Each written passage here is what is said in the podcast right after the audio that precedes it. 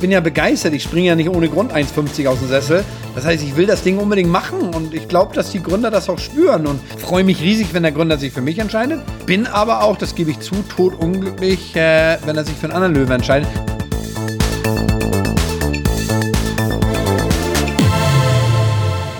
Hallo bei So geht Startup. Mein Name ist Sarah Heuberger. Ich bin Redakteurin bei Gründerszene. Und hier im Podcast treffen wir uns mit Gründerinnen und Gründern und manchmal auch mit Investoren und äh, sprechen mit ihnen über ihren Weg in die Szene. Für diese Folge habe ich mich mit Ralf Dümmel getroffen. Den kennen die meisten von euch wahrscheinlich als Juror bei der Gründershow Die Höhle der Löwen. Die geht jetzt nächste Woche schon in ihre achte Runde. Ralf ist erst seit fünf Staffeln dabei, aber ich glaube, mit seinen Glitzeranzügen und seiner Begeisterung für was andere vielleicht Krams nennen würden, äh, ist er eigentlich nicht mehr wegzudenken aus der Show. Für die Aufnahme habe ich ihn in seinem Showroom in Hamburg-Stapelfeld getroffen und da saßen wir dann äh, umgeben von den ganzen Produkten, die seine, seine Firma so herstellt. Es ist auf jeden Fall eine Menge und haben uns unterhalten. Das hat mir viel Spaß gemacht und äh, ich hoffe, es geht euch beim Zuhören ganz genauso. Ja, ich hatte ein bisschen Sorge, dass ich jetzt hier underdressed bin, aber es geht ja heute. Ja, ich bin heute, Einstecktuch habe ich, aber ich bin heute etwas legerer mit T-Shirt statt Hemd. Genau, genau, ich kann ja kurz ganz in schwarz mit T-Shirt, schwarzem Sakko und aber immerhin weißem Einstecktuch. aber ja, ich hatte äh, ein bisschen Sorge anfangs. Hattest du eigentlich die, den, das Outfit, was du in der Show immer trägst, hast du dir das so für die Show zugelegt oder war das schon immer so ein bisschen dein, dein Markenzeichen? Ich sage mal, das ist kein Löwenkostüm, was viele denken, sondern es ist wirklich, äh, dass ich äh, über viele, viele Jahre immer irgendwo das Hemd passend zum Einstecktuch und Socken, das ist nichts, was es seit 2016 gibt, sondern das gab es auch vorher schon. Und trotzdem muss man keine Angst haben, dass ich zu Hause auf dem Sofa sitze und mir Gedanken mache, welches Einstecktuch ich heute beim Film gucken trage. Also äh, so schlimm ist es noch nicht. Insofern, aber es ist auch kein Löwenkostüm, was nur für die Sendung gemacht ist. Das heißt, zu Hause auf dem Sofa trägst du auch mal Jogginghose? Ja, eher Jeans und T-Shirt, aber äh, ich hätte auch eine Jogginghose, wenn ich jetzt überlege. Ich hätte auch eine, aber ich trage dann eher Jeans und T-Shirt oder sowas. Also zumindest kein Anzug mit Einstecktuch und Hemd. Okay, sehr gut. Ähm, ja, Ralf, schön, dass du da bist. Schön, dass du bei uns im Podcast Gerne. vorbeischaust. Vielleicht könntest, könntest du uns zu Beginn gleich mal mitnehmen, nämlich zu deinen Anfängen bei äh, DS Produkte, nämlich der Firma, bei der du schon äh, viele Jahre Geschäftsführer bist. Ich habe mal nachgeguckt und du bist ja schon seit 1988 da. Also ja. mit 22 hast du da angefangen. Kannst du uns mal mitnehmen, wie, wie, wie war das da? Wie bist du zu der Firma gekommen?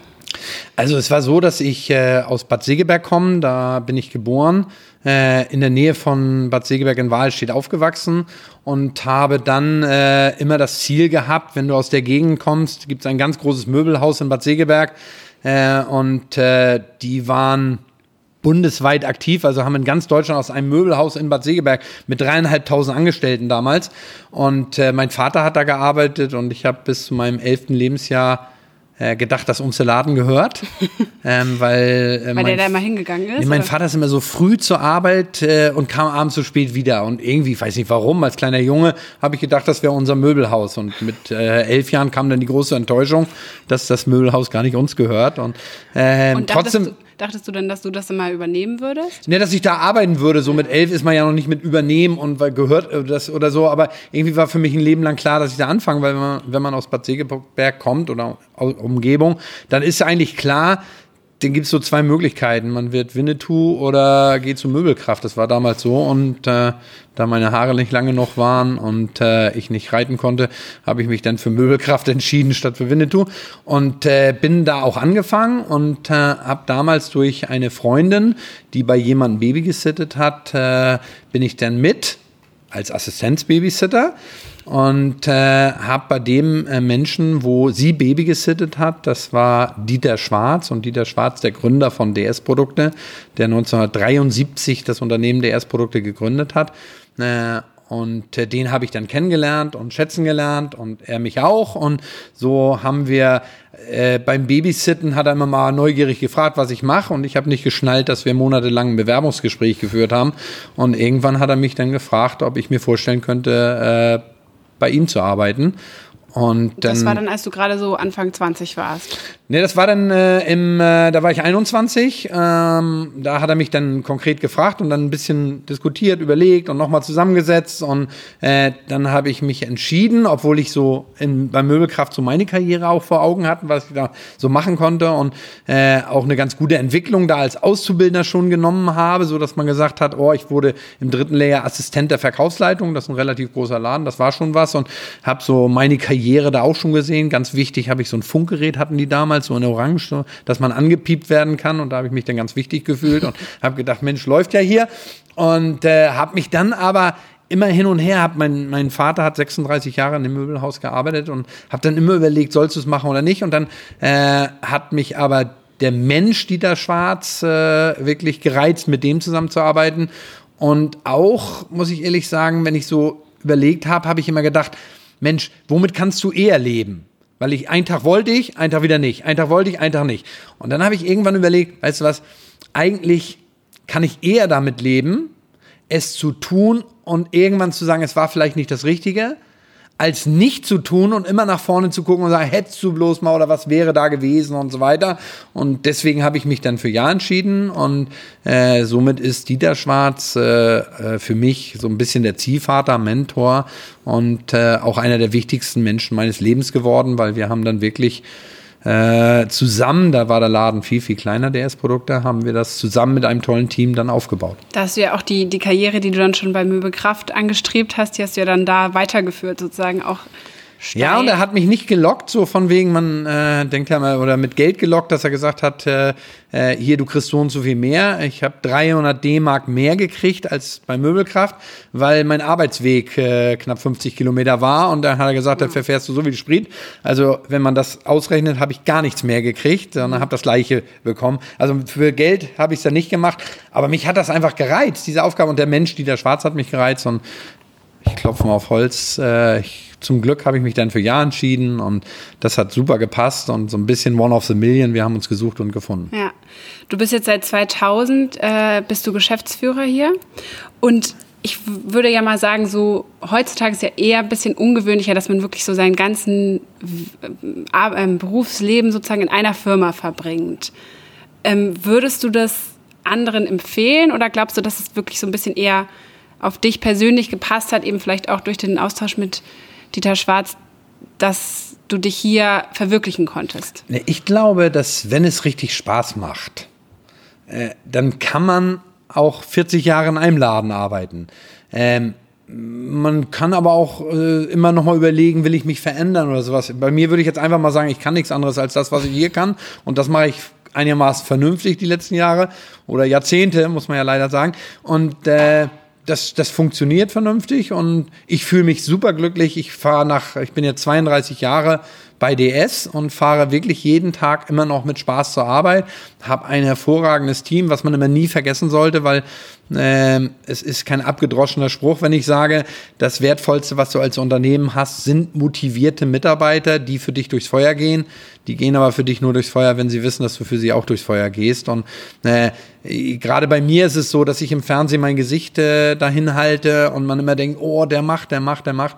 Alleine ohne das Team könnte ich es auch nicht so mhm. machen. Und insofern äh, hat man nicht nur eine gewisse Verantwortung, sondern ist es auch wie eine große Familie inzwischen. Mhm. Und das macht einfach Spaß. Jetzt hast du mir gerade schon das Stichwort Fernsehen geliefert. Ja. Ähm, bei Höhle der Löwen bist du ja einer der fünf Löwen und äh, jetzt geht bald wieder die neue Staffel los. Deswegen ähm, sprechen wir auch heute hier.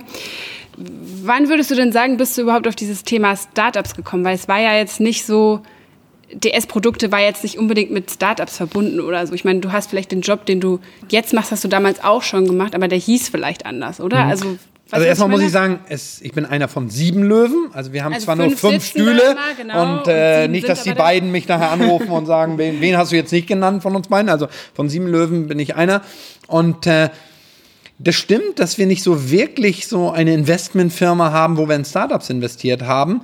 Äh, aber wir haben natürlich sehr viel auch schon in Produkte investiert, weil was viele vergessen ist, das, was da passiert in der Sendung, ein Produkt, entscheiden, ob da eine Marktreife für da ist, entscheiden, ob das Potenzial da ist, entscheiden, ob man ein Investment in Werkzeuge macht, was manchmal auch sechsstellig ist von der Summe her. Ne, das begleitet mich ja mein ganzes Leben. Ich sage ja auch von wegen, das, was bei Hülle Löwen passiert, genau das oder mache ich über Jahrzehnte äh, und habe nur, dass jetzt elf Kameras dabei sind und irgendwie Millionen Menschen zugucken und einen Tag später sagen, hat er gut gemacht oder hat er nicht gut gemacht. Aber eigentlich dieses Produkte-Feeling und investieren, auch Geld investieren, aber nicht ins Unternehmen, sondern eher in Produkte und Werkzeuge, das hat es vorher schon gegeben, obwohl wir auch in ein, zwei Unternehmen vorinvestiert haben. Also es ist nicht das allererste Investment, was wir bei Höhle Löwen gemacht haben. Aber in der Form, wie wir es jetzt machen, hat es das vorher nicht gegeben. Also es hieß damals halt auch, das war ja auch einfach kein, es hieß nicht Startup, ne? Also es war genau. vielleicht schon eine Art Startup-Investment, als man noch keiner über Startups geredet hat, so richtig, würdest du sagen? Ja, zum Teil, wobei wir dann auch eher in die Produkte und nicht in das Unternehmen damals. Mhm. Und äh, das ist ja das, was jetzt auch den Reiz ausmacht. Ähm, wo es auch viel mehr auf die Persönlichkeit ankommt. Wenn du heute zu mir kommen würdest und sagst, Ralf, hier ist ein tolles Produkt, kannst du das mit mir zusammen verkaufen? Dann müssen wir ja im Zweifel kein Unternehmen gründen, sondern können wir auch sagen, Mensch, ich helfe dir da und dann gucken wir EK-Preis, Gewinne, wie teilen wir das auf und so weiter. Das kann man sich ja angucken. Aber bei Hüller Löwen ist es ja anders. Du investierst in ein Unternehmen und dann ist es auch wichtig, dass die Chemie zwischen den Menschen passt, weil ich eh die Einstellung habe, du bist nur erfolgreich, wenn Arbeit Spaß macht. Arbeit ist hart, gerade wenn du ein Unternehmen aufbaust und Startup ist auch nicht um 16 Uhr Feierabend ne, und Wochenende nicht immer zwangsläufig Wochenende. Und wenn du das machst, dann ist es auch ein harter Job, sowas aufzubauen umso mehr muss es dann trotzdem Spaß machen und dann muss die Chemie stimmen und ich glaube, vertrete die Meinung, dass äh, wenn man keinen Spaß bei der Arbeit hat und die Chemie nicht stimmt, dann kann es auch schwer erfolgreich werden. Aber wenn du dich jetzt entscheiden müsstest, würdest du dich eher als Startup-Investor äh, bezeichnen oder als Händler, als Vertriebler? Nee, schon total als Startup-Investor äh, durch die Sendung. Äh, aber ich sehe mich halt total nicht als Investor in dem klassischen Sinne und schon gar nicht Finanzinvestor, sondern ich sehe uns total als strategischen Partner, wofür ich auch immer werbe. Also ich würde auch nie in irgendwas investieren, äh, wo ich nicht weiterhelfen kann, ich oder unser Unternehmen nicht weiterhelfen können oder meine Leute nicht weiterhelfen können, äh, weil das finde ich ja, gerade das macht ja auch Spaß, dass man, man lernt, ist keine Einbahnstraße, wir lernen auch von Gründern, aber äh, Gründer können natürlich von dem Know-how, was DS-Produkte hat, extrem äh, profitieren. Und, und ich sage immer, eigentlich sind wir am Ende gar nicht so viel schlauer, sondern wir haben das ganze Lehrgeld, was ein Startup zahlt, das haben wir mehrmals ausgegeben und daraus gelernt und äh, können deswegen, glaube ich, relativ viel auch mitgeben. Ja. Und, Entschuldigung, ja. und das Wichtigste ist natürlich das Netzwerk und dass man die ganze Struktur im Unternehmen, ob das eine Rechtsabteilung, Marketing ist, Vertrieb, Einkauf, aber auch die Logistik und so weiter, dass wir mit diesen ganzen Sachen, deswegen sagen wir immer, wir können theoretisch ein rundrum Sorglospaket bieten, äh, wo der Gründer sagt, meine Stärke ist X aber ich brauche noch YZ und das kriegt er von uns und das, wo, er gut drin ist, äh, das kann er dann gerne machen. Ja, jetzt mittlerweile bist du ja schon zum das fünfte Jahr in Folge dabei ist jetzt, glaube ich, 2020. Seit ja, da es jetzt immer Frühjahr und Herbststaffel gibt, muss man mal zählen, wie lange. Also seit 2016 bin ich, ja, war ich das erste Mal dabei, genau. Bin ich. Genau und hast auch mehr Deals gemacht, glaube ich, als jeder andere Löwe. Und wenn man dir dabei so zusieht, wie du dann immer ganz konzentriert in dein Notizbuch äh, schreibst, dann hat man schon das Gefühl, dass du relativ schnell immer schon weißt, ob das überhaupt was für dich ist oder nicht. Und dann ziehst du dich auch immer so ein bisschen zurück. So sieht es zumindest aus von außen.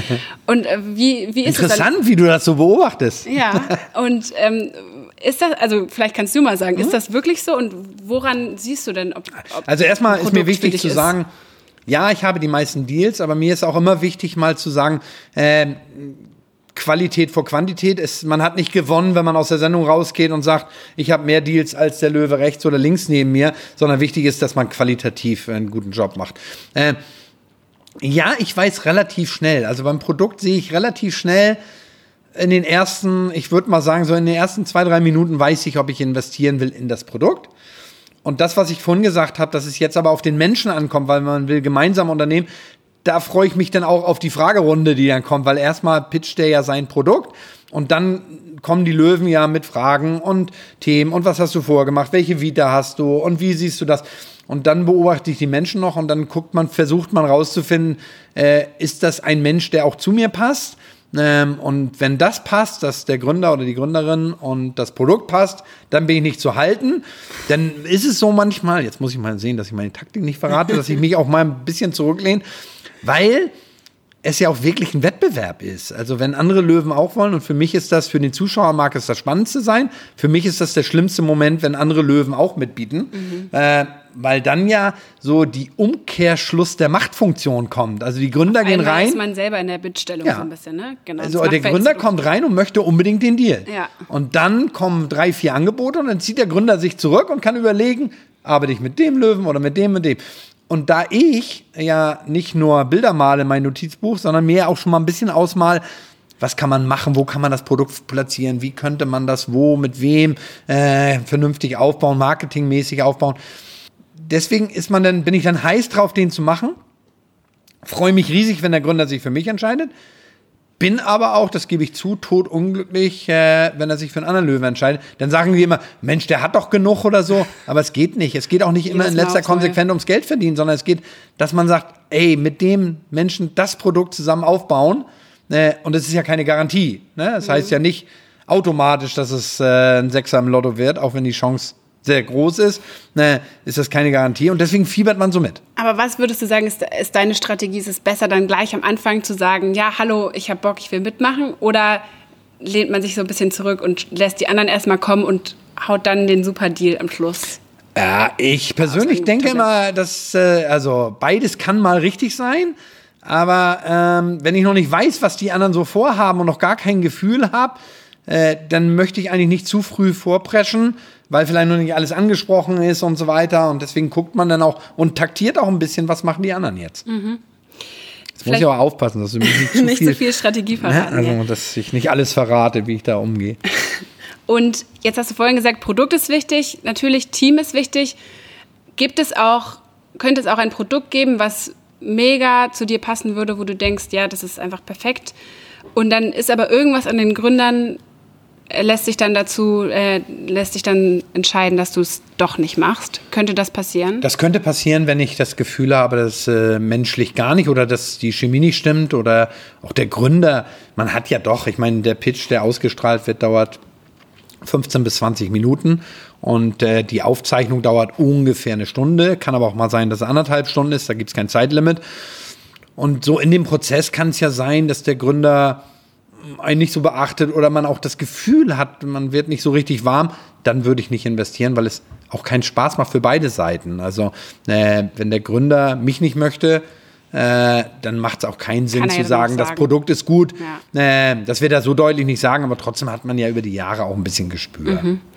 Und ähm, wie wichtig ist ja denn das Äußere von Gründern? Würdest du auch in Gründer mit Jogginghose investieren? Ja, definitiv. Auch wenn er eine Turnhose und Muskelshirt trägt, weil äh, ähm, ich sage immer, einigen Leuten gefällt mein Style, einige sagen, der ist hübsch gekleidet oder das hat, das hat Stil, andere sagen, der läuft rum wie ein Papagei. Und aus deren Sicht haben beide recht. Also äh, man muss ja nicht äh, jetzt irgendwie die farbigen Socken passend zum Einstecktuch und Hemd tragen. Äh, ich verurteile keinen und ich, ich sag mal, jetzt gab es ja immer den Spruch, Kleider machen Leute. Wichtig ist, was im Kopf drin ist, was es für ein Typ ist. Und dann, ob er eine Jeans und ein T-Shirt anhat oder einen Anzug, das ist völlig egal. Ich Kann würde definitiv unabhängig des Kleidungsstils in einen Menschen investieren. Kann er sich auch mal äh, ausleihen, das Einstecktuch. Ja, oder ich schmeiß mich mal in Jeans und T-Shirt und gehe mit ihm los. Das ja. kann auch sein. Und jetzt die Werbung.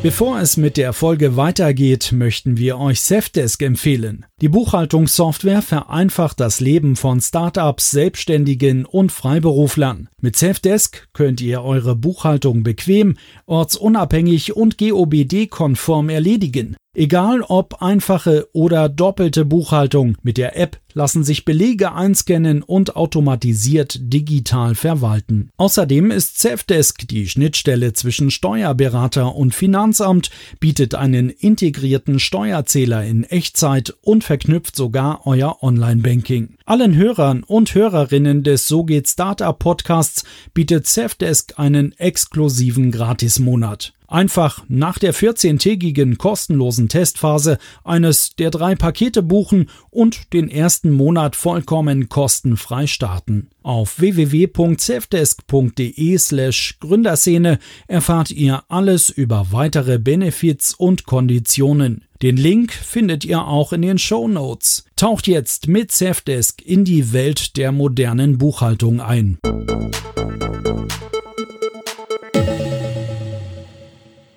Und jetzt noch mal kurz zum Produkt, ähm, wora, weil ich vorhin gefragt hatte, worauf du beim Produkt achtest. Also ich schätze mal, du wirst sagen, äh, gute Qualität, gutes Preis-Leistungs-Verhältnis sind wahrscheinlich alles so Sachen, die, die dir wichtig sind. Aber wenn du dich jetzt mal, sagen, nehmen wir mal an, du müsstest dich jetzt entscheiden. Also gute Qualität oder guten, guten Preis. Und du müsstest bei einer Sache ein bisschen Abstriche machen. Wo würdest du die machen? Also wir haben, ich habe über die Jahre gelernt, wir haben ja alles schon auch gemacht über die Jahre und unsere Erfahrung gesammelt. Also ähm, zu doll auf den Preis zu gehen und zu doll die Preise drücken, äh, hat irgendwann das Problem, dass du auf die Qualität gehst. Und das mag am Anfang in der Kalkulation gut aussehen. Äh, das führt zu höheren Retouren. Und jeder, der ein Unternehmen führt, weiß, dass Retouren mit das teuerste ist, was du im Unternehmen hast. Unabhängig davon, dass es noch viel teurer ist, als auf, äh, auf Papier steht, weil du hast unzufriedene Kunden, die vielleicht gar nicht mehr kaufen wollen dann. Äh, insofern, ich achte aber gar nicht in dem Moment äh, das Preis-Leistungs-Verhältnis, das muss stimmen, natürlich. Ähm, ich gucke erstmal viel mehr, ist das äh, so auch für die breite Masse. Ich suche ja ich habe relativ früh in meinem Leben gelernt, eines der besten Artikel, jetzt ist das in Corona-Zeiten ja fast ein bisschen abgedroschen, ist Toilettenpapier. Das habe ich aber auch vor Corona gesagt, weil äh, das wird benutzt von drei Jahren bis zum Ende und es verbraucht sich. Das hat sich also jetzt bewährt. Ein toller Artikel, jetzt Corona. in Corona-Zeit war es ganz brutal. Äh, und wenn du dann mal vergleichst, Linkshänder, ein Artikel für Linkshänder, der erreicht ungefähr 6% äh, der Bevölkerung in Deutschland. Also, ich bin Linkshänderin. Ähm, okay. Ähm, das heißt, ich bin eine ist, Nische sozusagen. Das ist schon eher, ja, das ist schon eher Nische. Und da wir Multichannel aus äh, äh, gerade bevorzugen, weil ich finde es toll, wenn du ein Produkt hast, wo du sagst, das verkaufe ich im Teleshopping, das verkaufe ich im LEH, das verkaufe ich im Drogeriemarkt, im Discount, im Baumarkt, im Möbelhaus, aber auch online auf den wichtigsten Plattformen. Wenn du dieses hinkriegst, dass du das in verschiedenen Plattformen, weil wir haben oft erlebt, dann läuft ein Produkt im Drogeriemarkt besser als im Teleshopping oder im Teleshopping besser als im LEH.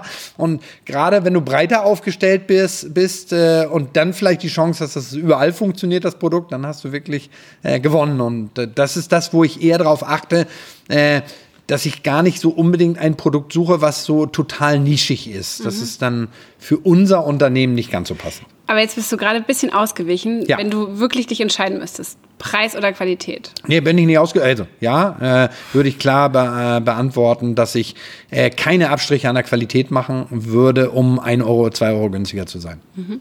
Das rentiert sich nicht langfristig. Nee, weil es wirklich, das habe ich gelernt. Ja. Ich habe ganz früher vor, äh, äh, das ist jetzt über 20 Jahre her, da saß ich beim, äh, bei der Otto Group und die haben gesagt, sie haben gerade ein neues Konzept Retourenminderung. Und da habe ich gedacht, und da macht ihr jetzt so einen Aufriss und so. Und da haben die mir mal erklärt, was das für so ein Unternehmen bedeutet. Und da habe ich relativ schnell gelernt, wow, eine Retoure um ein Prozent zu senken oder so, was das für ein großes Unternehmen ausmacht, ich meine, unabhängig von Kunden zu Im Online-Shopping sind es ungefähr 50 Prozent ne, der Waren, habe ich mal irgendwo gelesen. Nee, ist total unterschiedlich. Im ja. Textilbereich liegst du noch drüber. Ja. Schuhe, also alles, was mit Passform ist, mit Größen ist, da liegst du teilweise über 50 Prozent. Im Hardwarenbereich bist du weit unter 50 Prozent, aber es ist halt ein Unterschied, ob du 15 Prozent oder 25 hast oder 30. Äh, das macht schon viel aus in der Berechnung nachher. Ja. Jetzt hast du vorhin erzählt, die, die Aufnahme an sich ist ja, oder die, die, der Pitch ist ja meistens noch viel länger, als, als man das dann als Zuschauer so mitbekommt. Und genauso beim, als Zuschauer bekommt man ja auch nicht mit, was da immer alles noch danach dann stattgefunden hat. Weil wenn die Ausstrahlung jetzt ist, dann ist es ja meistens, liegt äh, die Aufzeichnung ja meistens schon ein paar Wochen oder sogar Monate zurück. Ja, viele Monate, sechs Monate im Durchschnitt oder mal ein bisschen mehr, ein bisschen weniger. Genau, kannst du mal ein bisschen erzählen, was dann, nehmen wir mal an, du hast jetzt einen Pitch gewonnen, äh, du hast mhm. den Zuschlag bekommen. Was passiert ja, was dann? Was anderes wollen wir doch gar nicht annehmen, oder? Das ist ja der Normalfall sozusagen.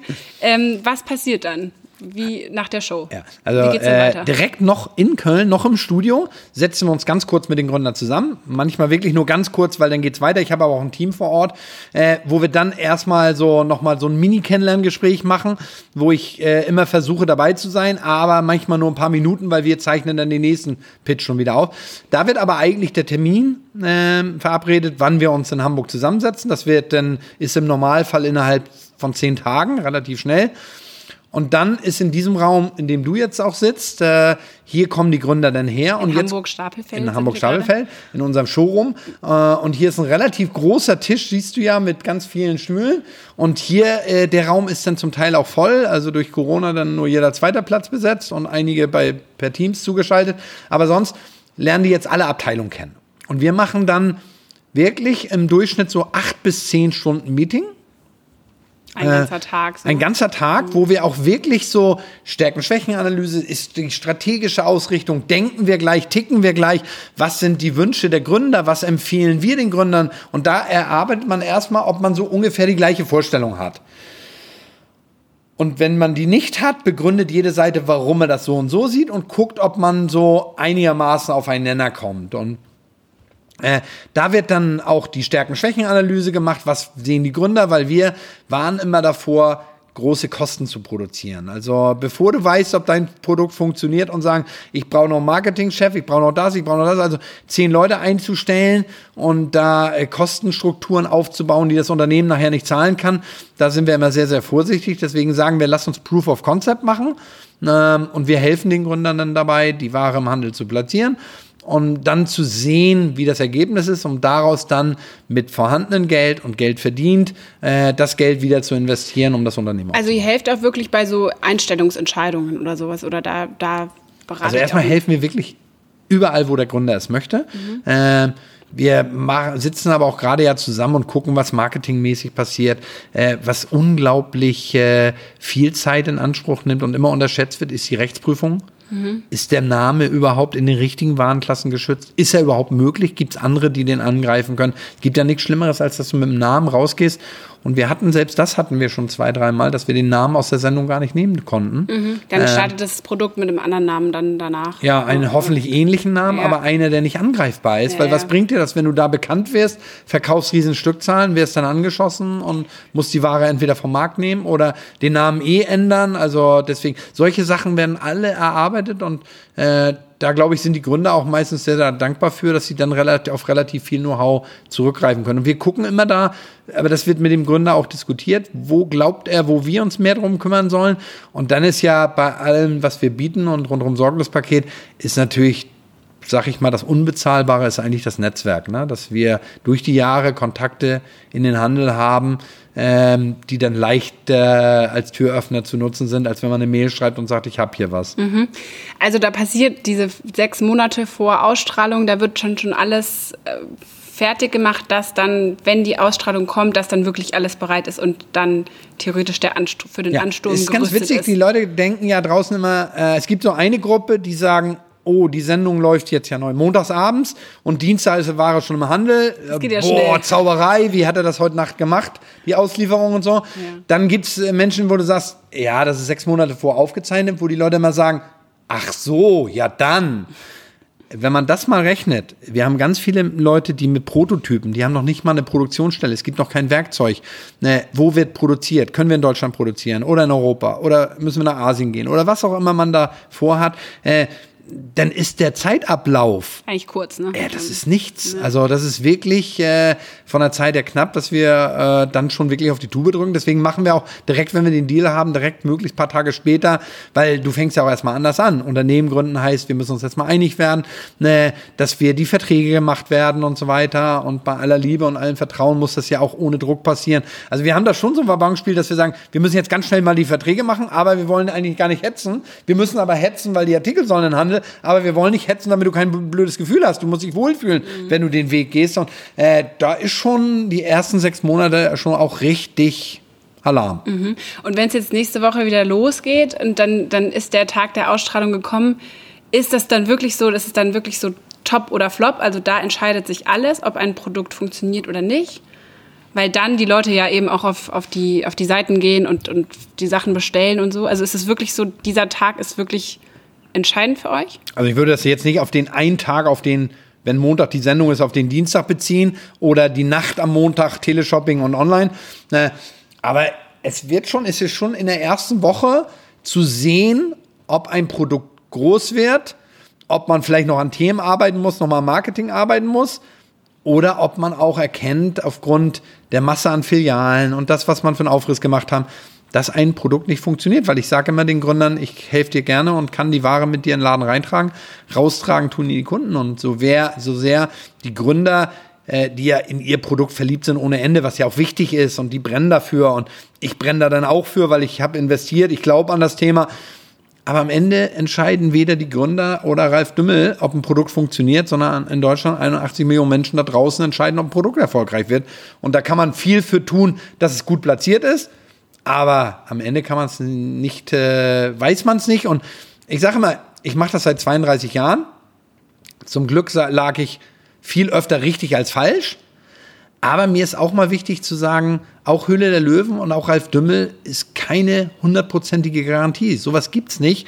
Äh, auch ich liege leider immer mal daneben. Leider für die Gründer dann. Auf der anderen Seite muss man sagen, das ist ja der Grund, warum wir und ich auch jeden Montag, Dienstag mit Fieber, ob was funktioniert. Wenn man es wüsste, bräuchte ich ja nicht mal gucken. Das also. heißt, du schaust, du sitzt dann da, verfolgst die Zahlen, die Zugriffszahlen, guckst morgens dann, wie es über Nacht gelaufen ist oder wie? Also erstmal geht es in der Nacht ja weiter. Das ist ja viel schlimmer, als ja. nur morgens mal gucken.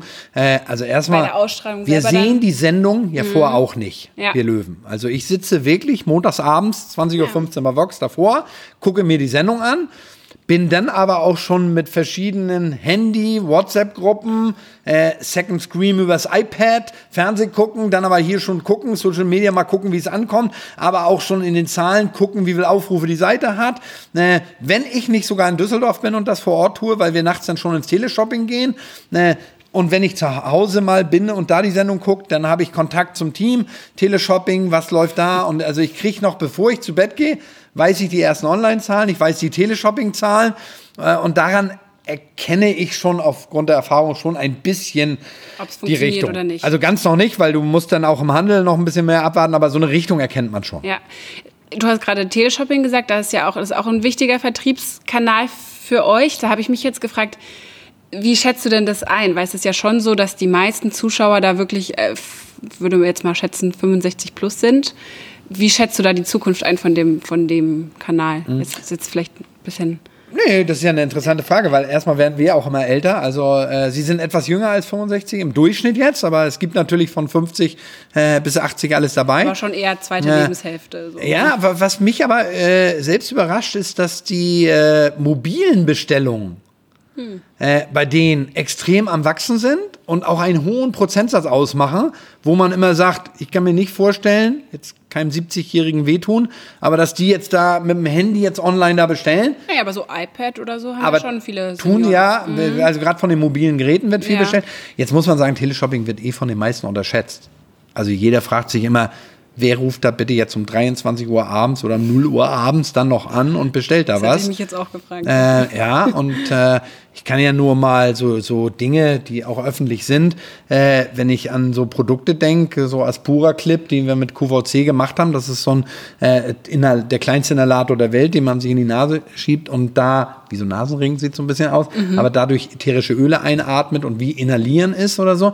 Das Produkt haben wir als Dreier-Set vorgestellt und bei QVC um 23 Uhr und wir haben über 100.000 Stück in 25 Minuten verkauft und dann war immer noch eine Warteschleife von 30 Minuten. Mhm. Da ist fast das, der, das ganze Callcenter zusammengebrochen. So viel dazu, wer ruft da bitte um 11 Uhr an und bestellt noch ja. was. Ne? Also das ist schon ein Kanal, der auch zukunftsträchtig ist, der natürlich auch überlegen muss, wo geht die Reise hin. Ne? Also, weil ich glaube, dass äh, das ganze Kaufverhalten ja anders wird. Aber wenn du mich heute fragst, wie sieht Teleshopping in fünf Jahren aus, dann sage ich, wahrscheinlich sitzen die Leute und gucken irgendwo ja vielleicht auch nicht mehr das normale Fernsehen, sondern gucken irgendwie Serien oder gucken irgendwie einen Film mit George Clooney äh, und dann gehen die zum Fernseher und tippen das Sakko an und drei Stunden später klingelt das und dann ist in meiner Größe, bringt er mir das Sakko, was der gerade anhat. Wahrscheinlich ist das irgendwann die Zukunft, wie es laufen wird, aber ich glaube schon, dass wenn die kreativ sind und auch zu investieren, dann haben die schon auch eine gute Zukunft. Mhm.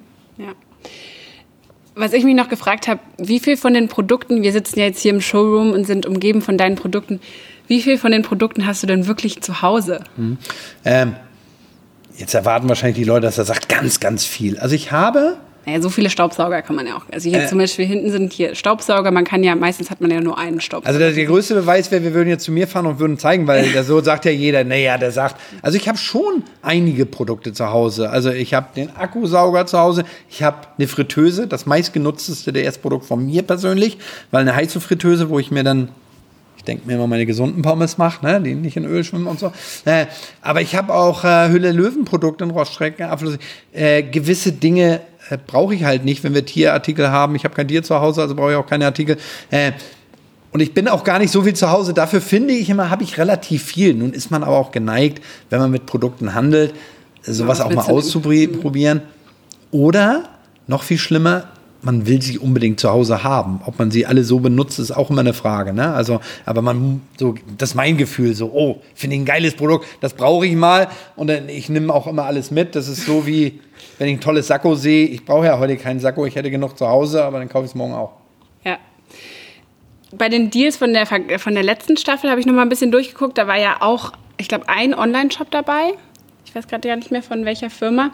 Aber du hast ja eigentlich immer gesagt, dass, dass Tech-Startups so, das ist nicht so dein Ding. Du, du konzentrierst dich auf den Handel. Und ähm, für, bleibt es jetzt dabei oder hast du jetzt auch ein bisschen vor, dich in Zukunft da noch noch weiter zu öffnen, sag ich mal. Also da muss ich ein bisschen aufpassen, dass ich nicht, das wäre ja langweilig, wenn ich jetzt immer nur das Gleiche in der Sendung mache. Aber trotzdem. Aber es sind ja auch so, es gibt ja so Produkte, so, ah, so, so ein Dümmelding. Ja, nee, halt ich habe in meinem Leben einfach so gelernt, Schuster bleibt bei deinen Leisten. Und das Wichtigste beim Investment, ich sage immer, äh, ich darf den Gründern nicht zur Last fallen, sondern die Gründer müssen, wenn sie zwei Stunden danach mit mir gesprochen haben, sagen, oh, wie geil ist das jetzt, mit dem möchte ich zusammenarbeiten und da, da lerne ich was. Äh, wenn ich in eine App investiere, dann muss ich mit den Gründern, müssen die mich erstmal stundenlang schulen und dann wissen die viel mehr als ich. Dann kann ich denen helfen, indem ich Geld gebe. Aber ich sehe mich oder DS-Produkte auch überhaupt nicht als Geldgeber, sondern mehr als wirklich strategischer Partner, der hilft, ein Thema groß zu machen. Und äh, ich habe finde immer gut, wenn man weiß, wo seine Stärken sind. Ich finde viel wichtiger zu wissen, wo seine Schwächen sind. Und, und äh, dass man da einfach sagt, es gibt Löwen, die beim Produkt nicht so gut sind wie ich. Also und ich sage selbstbewusst, wenn es um ein Produkt geht, was im Handel verkauft werden, bin ich mal, und ich mag das eigentlich nicht so gerne sagen, dann bin ich, glaube ich, der beste und interessanteste Partner, der da sitzt.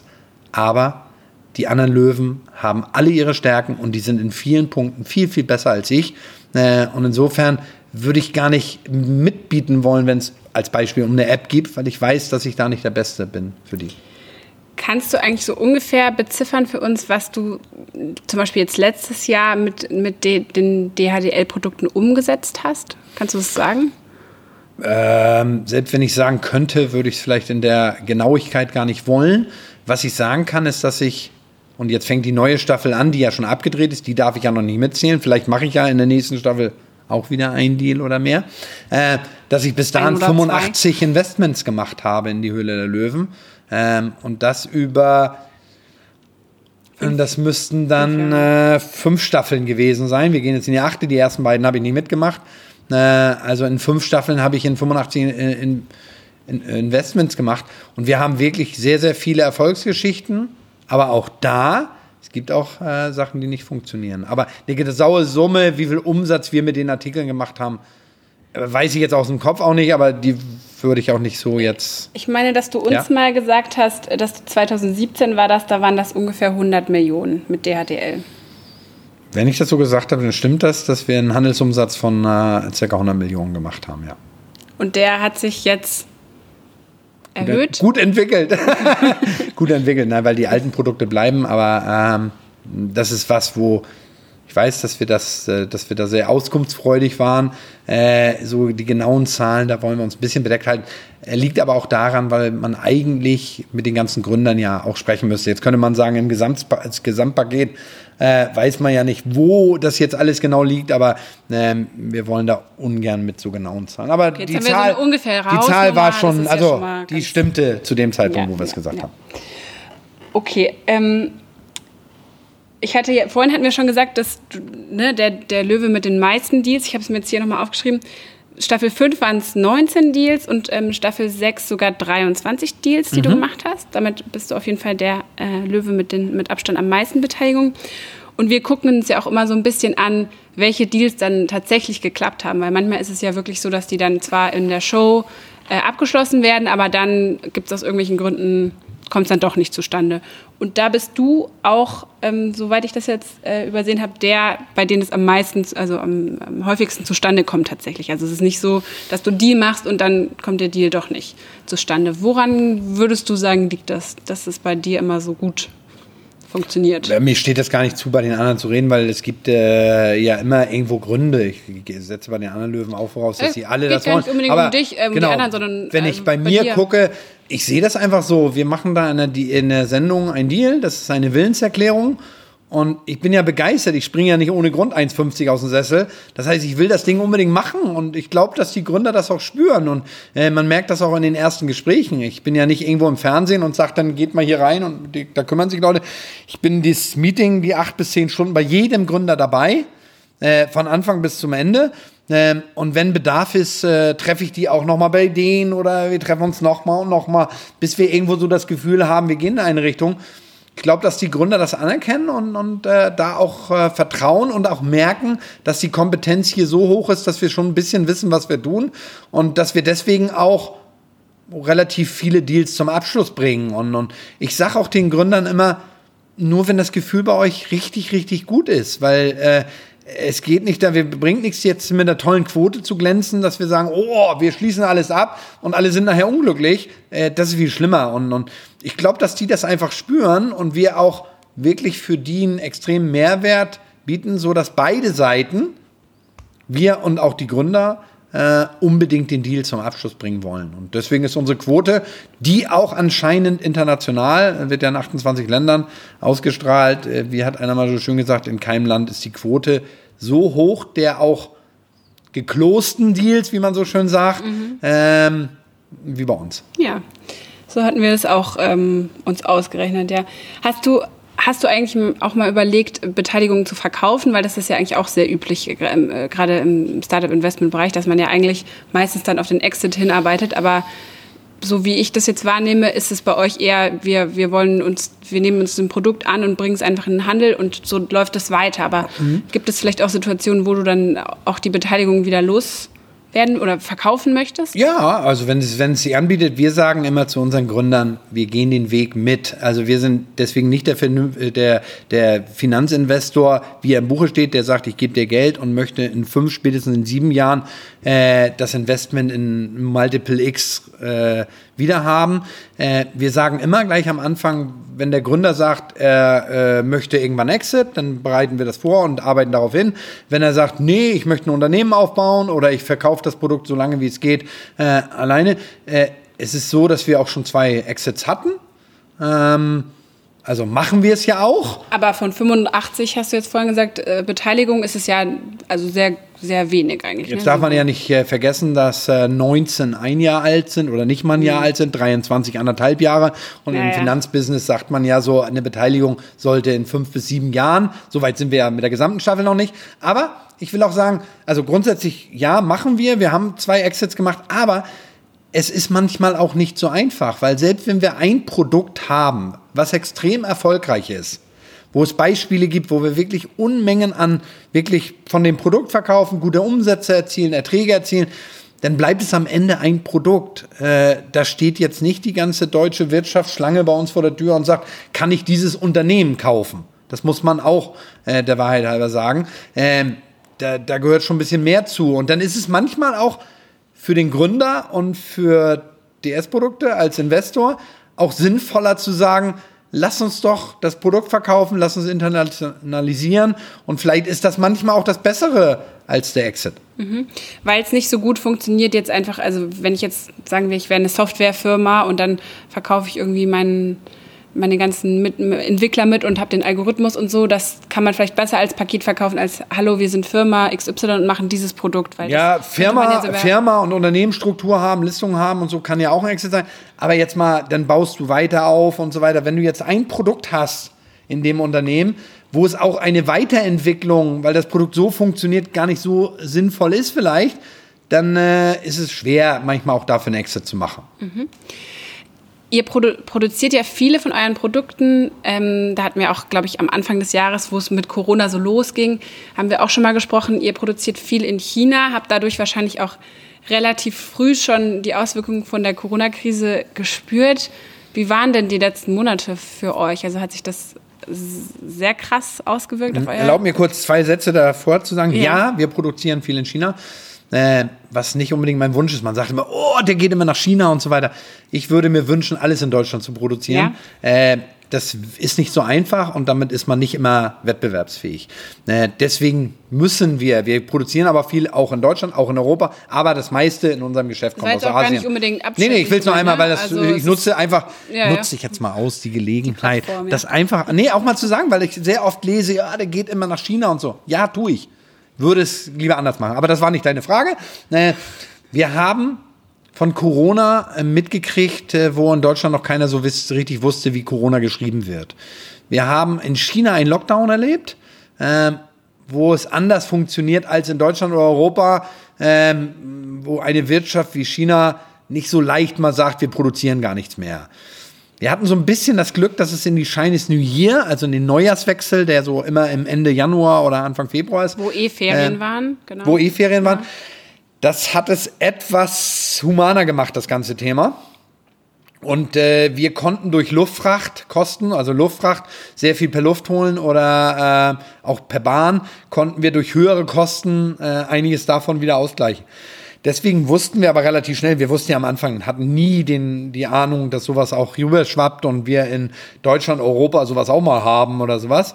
Äh, und äh, waren trotzdem anders vorbereitet und sind relativ schnell, als es hier losging, mit einem ganz guten Krisenmanagement damit umgegangen. Ich glaube, bin ich immer vorsichtig mit sich selbst zu loben, aber ich habe ja noch zwei andere Geschäftsführer, also kann ich die einfach loben. Die Geschäftsführer haben einen mega Job gemacht. Wir haben ein ganz tolles Krisenmanagement.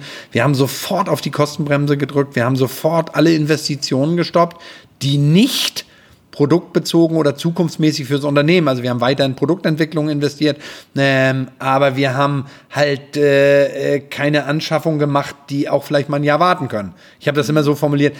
Die Feuerschutztür, die muss ersetzt werden, wenn sie kaputt ist. Aber wir brauchen morgen keinen neuen Schreibtisch oder keine Stehschreibtische und wir brauchen die neue Computer morgen. Insofern haben wir ein gutes äh, Krisenmanagement gemacht. Wir haben Mitarbeiter in Farbgruppen geteilt. Wir haben im äh, in der, Im Verwaltungsbereich haben wir drei Gruppen gehabt, eine Homeoffice-Gruppe, eine rote Gruppe und eine blaue. Die rote und blaue durfte sich nicht begegnen. Äh, dadurch hätten wir, wenn wir einen Fall gehabt hätten, dann die ganze rote Gruppe nach Hause schicken Ja. können, hätten die Homeoffice-Gruppe zur roten Gruppe gemacht. Im, in der Logistik war es für uns noch viel wichtiger, weil das ist dann existenzbedrohlich, äh, bedrohlich, wenn das Lager nicht mehr arbeiten kann. Der Gabelstaplerfahrer, der kann nicht so gut Homeoffice machen. Das heißt, äh, wir haben da mit sechs unterschiedlichen äh, Gruppen gearbeitet. Wir haben äh, in Schichten gearbeitet, haben zwischen den Schichten eine Reinigungsfirma desinfizieren lassen.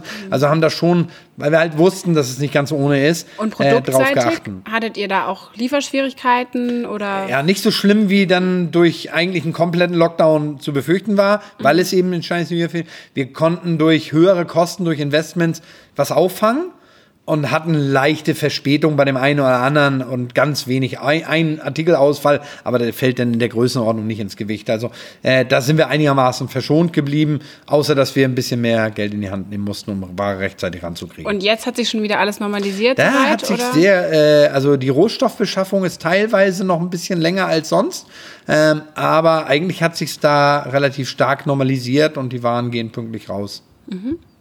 Aber es zeigt uns auch, äh, wie abhängig man dann doch da ist und Voll. mich hat auch gewundert im gesamten Medizinsektor, äh, wie abhängig wir doch in einem so wahnsinnig intelligenten, fortgeschrittenen Land wie Deutschland, wie abhängig wir von anderen Ländern eigentlich bei gewissen wichtigen Themen sind. Auch so bei der Maskenbeschaffung Beispiel. und so weiter, ne? Zum Medizinischen Masken und so, ja. Du hast auch mal zu uns, glaube ich, gesagt, ähm, totale Ruhe überfordert mich. Was ich alles so euch schon gesagt habe, ne? Ja, ich habe mich ein bisschen vorbereitet und durch alte Artikel geklickt. Das habe ich ist- gesagt, totale Ruhe überfordert mich, Ja, das stimmt, ja. da ging es um Entspannung Mhm. und, und Buchlesen, glaube ich. Und ähm, jetzt habe ich mich gefragt, ob da Corona vielleicht ein bisschen für so eine Zwangsentschleunigung Nein, gesorgt nein, hat, sag nein. ich mal. Also äh, auch während der Corona-Zeit wird mich Ruhe überfordern. Ähm, Du bleibst also dabei. Ja. Das ist wirklich so. Das mag, hört sich immer blöd an oder so, so Workaholic an. Für mich ist das ja nicht so eine Belastung, auch wenn ich stundenmäßig extrem viel arbeite, äh, wie die Leute immer denken, von wegen, oh, wenn du jetzt da 18-Stunden-Tage hast oder so, das ist ja anstrengend. Irgendwo, das ist mein Leben und, und, und äh, ich fahre lieber hierher und arbeite, als dass ich ein Buch lesen würde. Äh, was ja nicht gegen Buch lesen, also jeder soll seine Bücher lesen, wie er meint, aber ich, ich komme da nicht so, ich habe die Ruhe nicht. Ich Ich habe früher immer gesagt, ich habe so ein bisschen Einsamkeitssyndrom. Ich brauche Menschen um mich rum. Das hat mich bei Corona. Zu viel Homeoffice ist für mich gar nicht gut, weil ich finde das auch über die Bildschirme.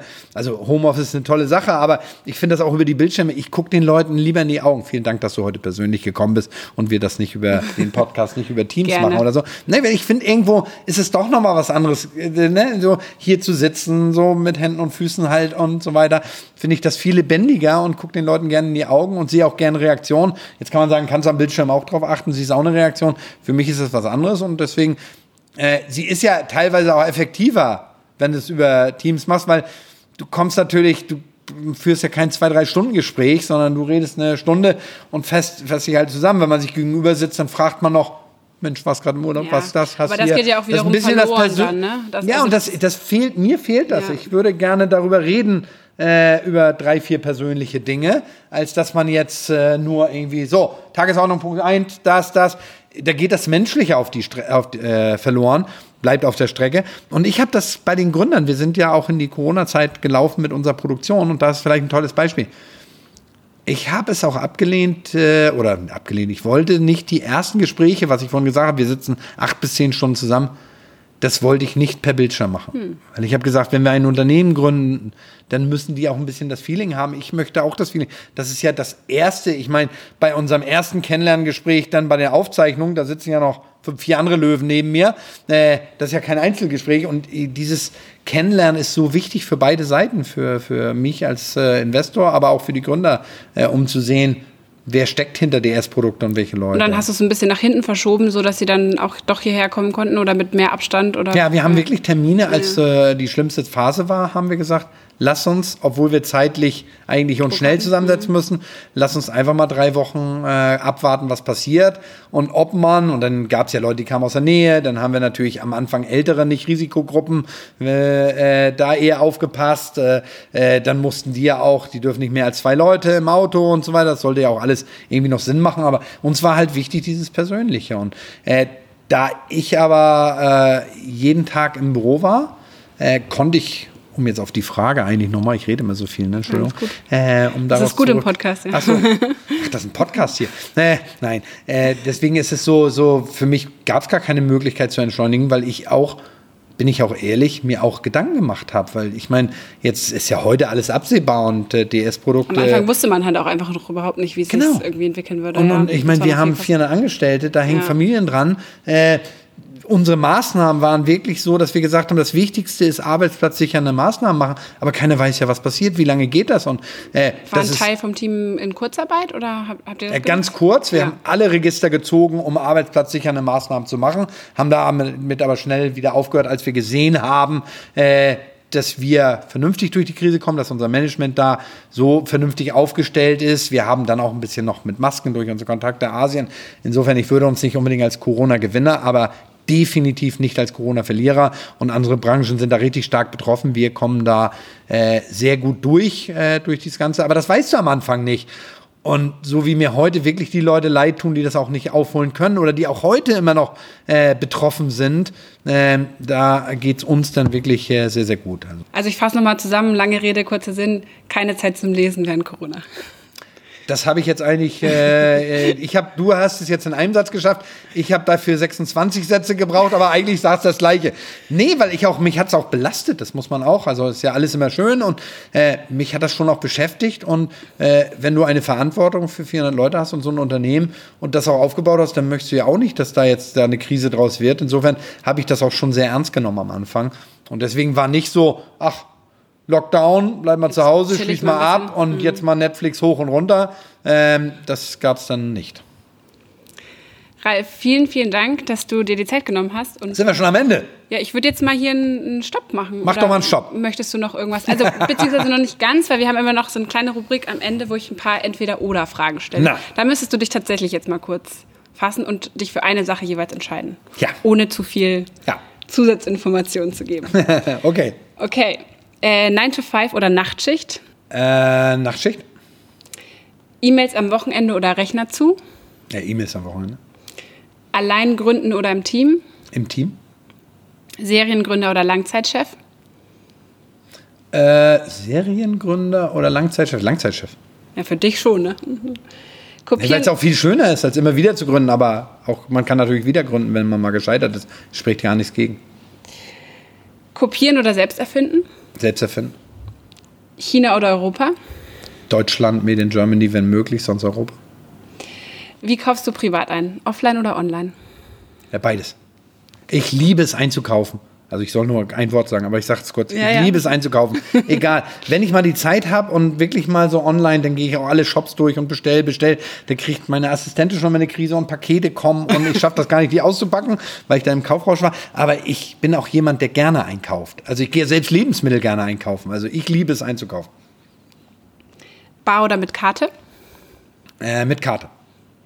Geld anlegen? Immer jetzt inzwischen. Ich war früher immer mehr bar, aber ich finde, man hat einen besseren Überblick, äh, wenn man bar bezahlt, hab aber dadurch, dass man dann auch Bargeld nicht mehr so äh, viel mit sich rumschleppt und so. Da hat aber auch äh, ich Corona geholfen, fand ich, dass man jetzt auch, Ja. dass es irgendwie etablierter ist, dass man tatsächlich mal mit Karte bezahlen kann hier. Ja.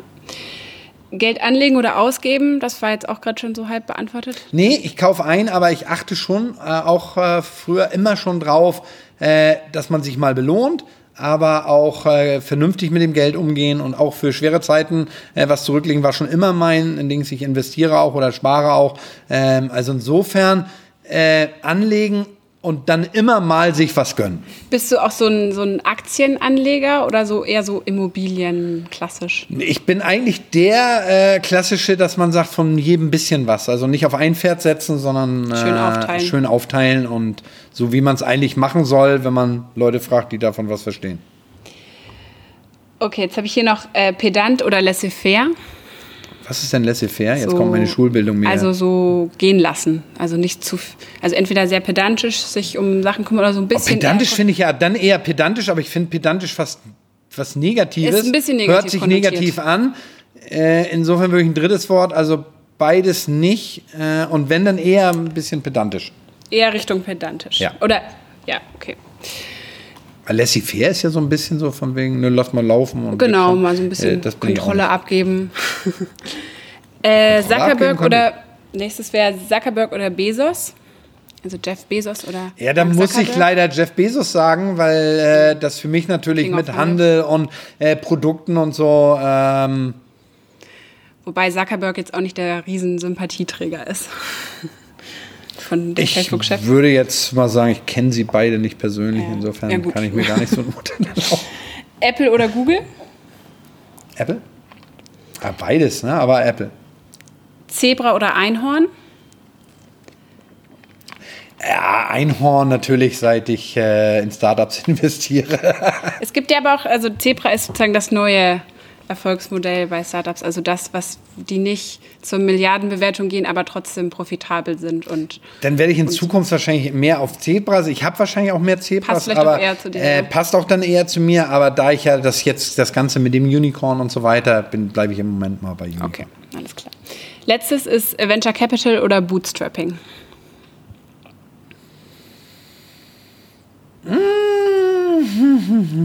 Das ist keine so einfache Frage, weil ähm, ich würde Venture Capital sagen, in dem Fall.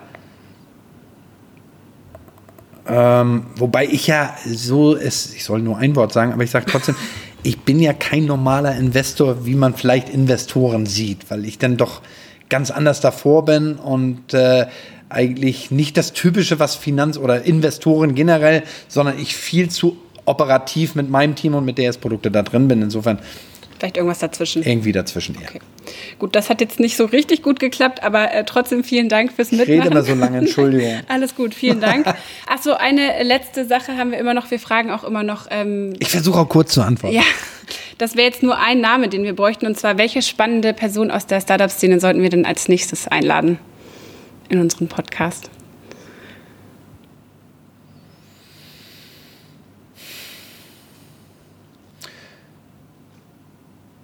Muss ich überlegen, ich darf ja die ganzen Startups, die ich habe, nicht sagen. Zumindest die neuen nicht. Kann auch ein Co-Investor sein von dir, also ein, ein Mitlöwe oder irgendjemand anders, der dir irgendwann mal über den Weg gelaufen ist. Äh, und ich darf nur einen sagen, ne? Nico Rosberg. Weil er neu ist. Stimmt, über den haben wir jetzt noch gar nicht gesprochen eigentlich, ne? vielleicht noch ganz Liegt kurz. das an mir oder an dir? Ja, wahrscheinlich eher an mir in dem, in dem Fall. Aber deine, deine ersten Eindrücke von Nico? Das war jetzt die erste Staffel mit dem. Mit Äh, ganz spannend, weil ähm, äh, der ist schon auch sehr bissig. Äh, ist super Typ, super cooler Typ. Äh, aber ähm, wenn er so einen Pitch, äh, wenn er was haben möchte, werden die Zuschauer in der neuen Staffel sehen, dann will er es auch haben. Und äh, das ist ja eh so, dass es nochmal eine neue Farbe gibt mit dem neuen. Also die Löwen insgesamt habe ich das Gefühl, dass die Sendung, die Staffel, die neue Staffel nochmal einen Tick bissiger ist, was auch an einem neuen Löwen liegt. Das heißt, ihr seid auch mal aneinander geraten, als ihr einen, beide einen Deal haben wolltet? Ich muss mal sagen, dass ich einen harten Vertrag habe und über die Zukunft nichts sagen darf. Ja. Okay. Alles klar. Gut, dann bin ich gespannt auf die neue Staffel und ähm, vielen Dank dir. Danke Bis bald. dir. Bis bald. Und wenn ihr da draußen noch Vorschläge habt, wen wir noch so in den Podcast holen sollten, dann schreibt uns sehr gerne an podcast.gründerszene.de. Und falls es euch gefallen hat, freuen wir uns natürlich, wenn ihr uns abonniert auf den üblichen Plattformen wie Spotify, iTunes und so weiter.